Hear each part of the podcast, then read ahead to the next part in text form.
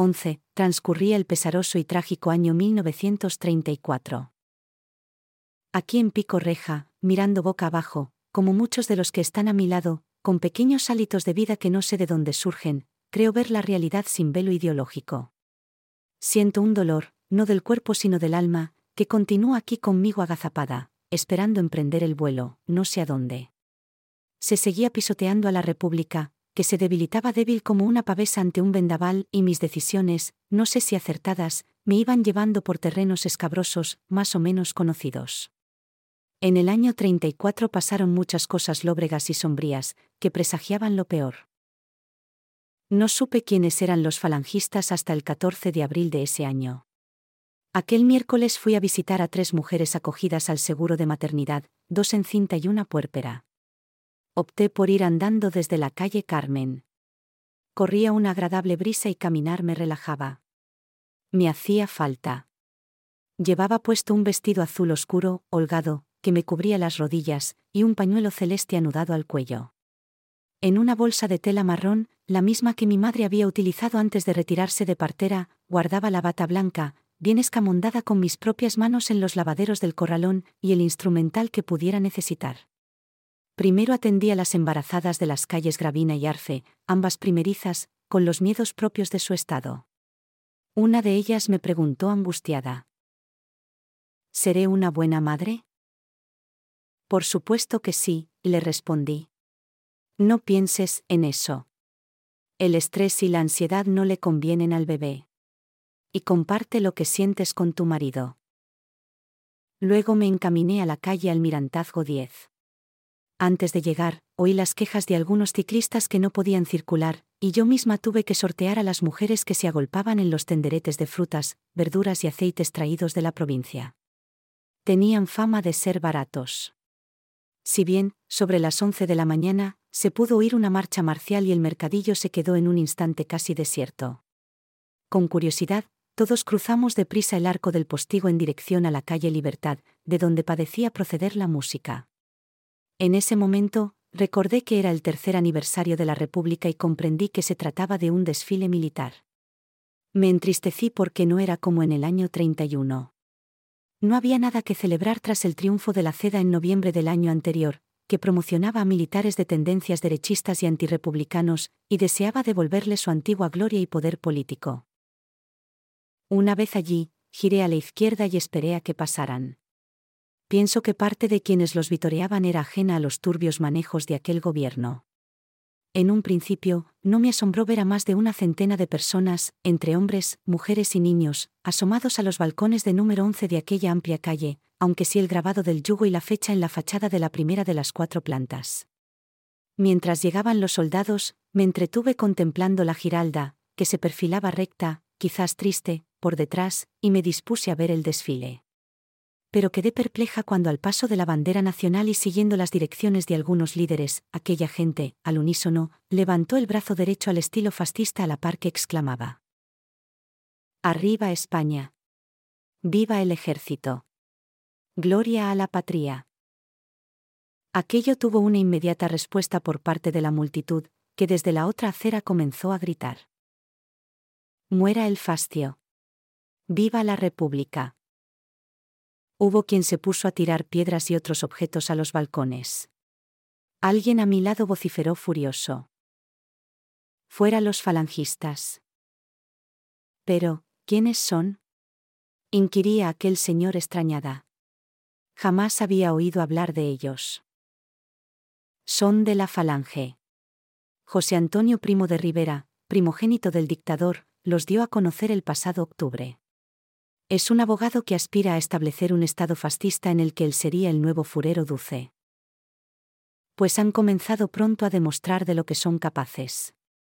No hay duda de que tienen afinidad con la Ceda y Gil Robles, apunté estremecida por el odio que destilaban. Por momentos, el ambiente se fue caldeando y, cuando acabaron de desfilar las tropas, intervino la Guardia de Asalto y la Policía de Investigación y Vigilancia, que aporrearon la puerta del local y detuvieron a una veintena de aquellos falangistas. La gente jaleaba contra los arrestados. Uno de ellos, que parecía ser algún cabecilla, antes de que se lo llevaran junto con sus correligionarios a los vehículos de la Guardia de Asalto, profirió. Déjenos salir a nosotros a la calle y verá cómo a los cinco minutos despejamos a toda esa chusma que nos grita amparados por ustedes.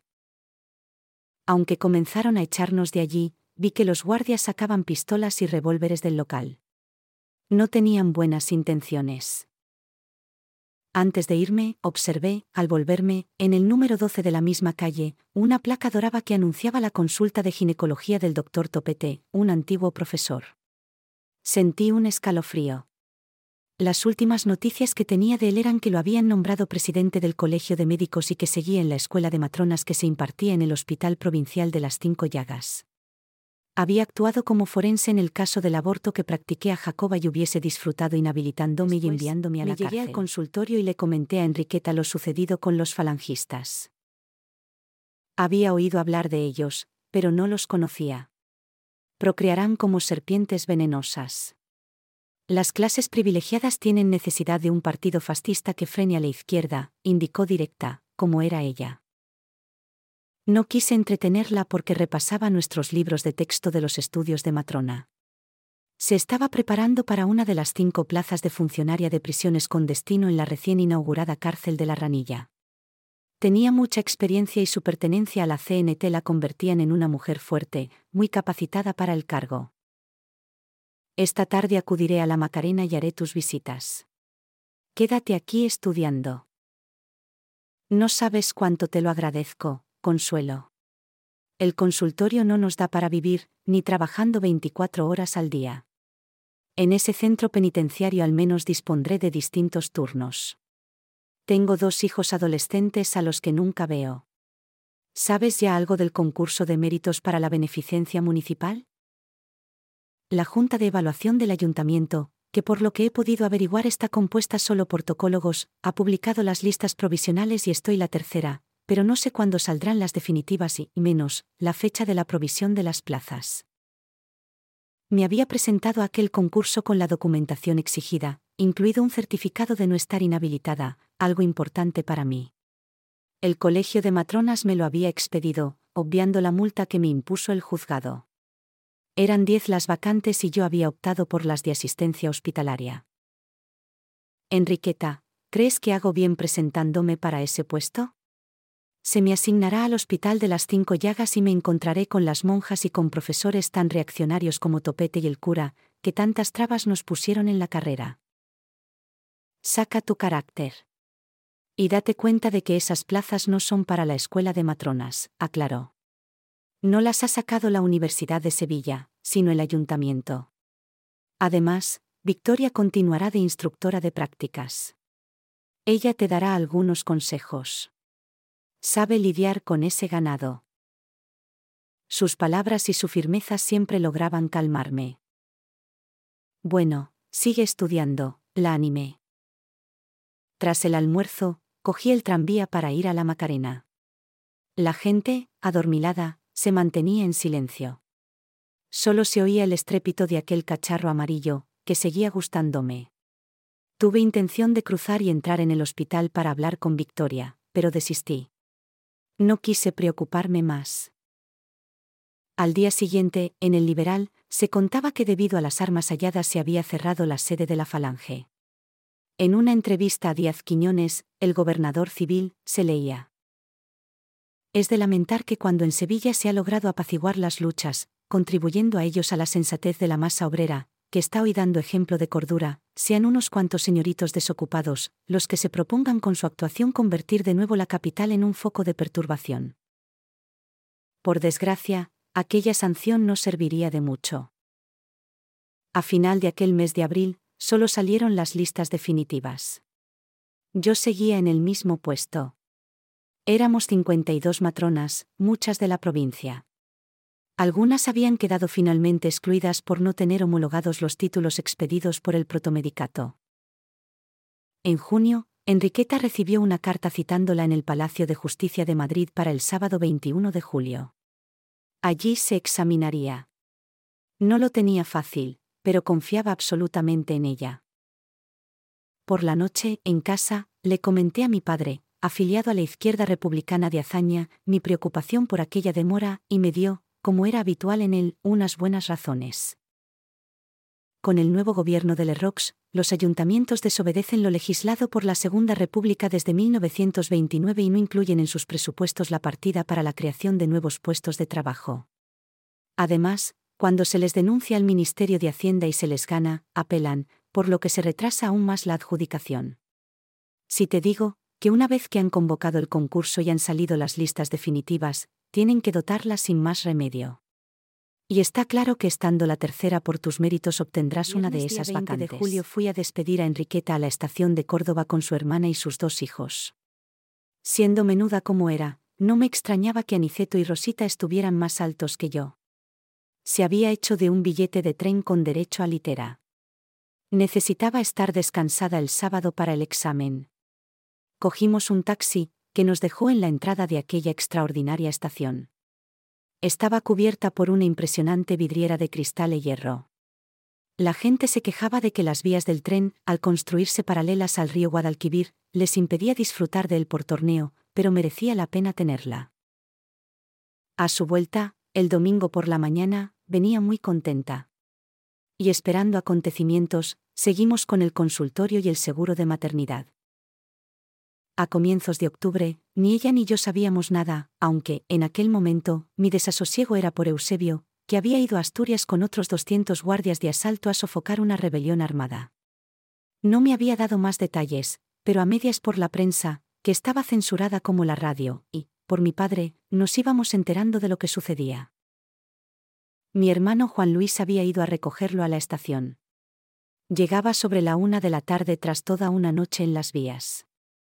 Yo no pude hacerlo porque, como la mayoría de los domingos, Alberto estaba allí con Justa, con quien había contraído matrimonio civil, y yo tenía que ayudar a mi madre a hacer su sabroso arroz con pollo. La carnicera, que vivía en nuestra misma planta, nos solía traer los sábados una pechuga. Por su color, se notaba que el ave había sido criada en libertad. Mi abuela a menudo decía, hay que cocinar pollos que tengan la carne amarillenta, casi anaranjada. Tienen menos grasa y un sabor más intenso. Están tardando, dije nerviosa desde la cocina que estaba adosada por fuera a la pared de nuestra sala. No te preocupes, Consuelo, me alentó justa. En el telegrama decía que llegaba hoy y estará bien. Por lo poco que sabemos, parece que ha habido miles de muertos en esa huelga revolucionaria. A ver si está herido o le ha pasado algo, y no viene en el tren, manifesté alarmada, al tiempo que miraba a la foto de mi abuela que estaba sobre el aparador. Nunca le faltaba alguna flor. Los socialistas, los cenetistas y los comunistas que han organizado la huelga por toda España han sido muy atrevidos, expresó Alberto, acercándose a mí para que le oyera mejor. Sabían de antemano que fracasarían. Solo en Cataluña y particularmente en Asturias ha tenido incidencia la rebelión, y fijaos lo que está sucediendo. Mi hermano acababa de unirse al mismo partido de mi padre y era más moderado que yo. La UGT también ha intervenido. No ha habido más remedio, justifiqué yo, alzando la voz desde la cocina con el estupor de mi cautelosa madre. La CEDA exigió la entrada de tres ministros en el gobierno. Y para su líder, Gil Robles, la democracia no es un fin, sino un medio con el que conquistar en Estado. No les importa que haya un derramamiento de sangre. Echa ya el arroz, Consuelo, me pidió mi madre, tratando de desviar la conversación. Y dale al soplillo que se apagan los fogones. Todos la conocíamos y sonreímos a pesar de aquella enorme tragedia. Asturias ya estaba muy revuelta tras el viaje de Gil Robles a Covadonga, que concentró a muchos fascistas. Le gritaban, jefe, jefe, jefe, al estilo nazi, continuó mi padre. Lo importante para ellos es la patria, la iglesia y la propiedad. No hay duda de que son muy peligrosos, comentó Alberto. Y es verdad que hay que pararlos, pero debe ser mediante las elecciones. Y lo peor es que con el fin de justificar sus actos, han culpado a Zaña no solo de la proclamación independentista de la Generalitat, sino de haber proporcionado armas a los revolucionarios de Asturias, apuntó mi padre indignado. Lo han detenido en Barcelona con esas falsas acusaciones y está en un buque prisión anclado en el puerto. Es posible, papá, que la persecución a la que se le está sometiendo, le ayude a tener más popularidad para los próximos comicios, insistió mi hermano. Ojalá. Y no hay duda de que será absuelto. Todo esto me está llevando a decidir presentarme para concejal del ayuntamiento en las próximas elecciones. Pero, Manuel, ¿qué estás diciendo? Se sorprendió mi madre, tal como está la política, tener algún cargo puede ser peligroso. Tú quédate en capitanía, que allí estás muy bien. No te preocupes, Julia, que aún queda tiempo para ello, intenté serenarla. En aquel momento, llegó Eusebio con mi hermano. Estaba ileso, pero su rostro expresaba espanto. No creía en la violencia. Enseguida, me abracé a él. Temblaba. ¿Qué ha pasado? Le pregunté, sin estar segura de que pudiese hablar por requerimiento de sus superiores. Los trabajadores asturianos han sido derrotados y han sufrido una fuerte represión, explicó angustiado sin ningún impedimento. En Oviedo, el coronel Yagüe ha arremetido de forma implacable contra los mineros por medio de los regulares del Ejército de África y la Legión, llegados del Marruecos español. Los mercenarios norteafricanos fueron despiadados. Han saqueado casas y tiendas, dado palizas y fusilado a cientos. Han actuado con una violencia y una crueldad insospechadas. Incluso mandaron un crucero y un acorazado, que bombardearon núcleos costeros. Es terrible. Me lamenté. ¿Tú estás bien, Eusebio? Sí, Consuelo, aunque ha habido algunas bajas. Estaban armados y luchaban con valentía. Las tropas coloniales, observó mi padre, han desplegado contra ellos una brutalidad similar a la que emplearon en las aldeas marroquíes, arrasándolas, abusando de las mujeres e infringiendo castigos colectivos a la población civil. Hasta se llegó a usar gas mostaza. ¿Quién dirigía las operaciones? El general Franco desde Madrid, le respondió Eusebio. No podía ser otro actuó con igual violencia durante la huelga general de Asturias en 1917, agregó él. Una crueldad así nunca puede ser justificada como legítima defensa, indicó mi hermano pequeño. El almuerzo está casi listo, intervino de nuevo mi madre. Consuelo, prepárale un buen baño a tu novio. Que se ponga ropa limpia de Juan Luis. Y bájale una fiambrera de arroz a la mujer del albañil. En aquel momento oímos la potente voz de Enriqueta desde el patio. Consuelo. Que he aprobado las oposiciones. Ayer recibí la carta, pero hasta ahora no he podido decírtelo. No me digas. Grité contenta. Sube y come con nosotros. La invitó mi madre. No puedo hoy. Otro día. Bajé deprisa las escaleras antes de que se fuera. Justa, mi padre y mis hermanos se asomaron y le dieron la enhorabuena.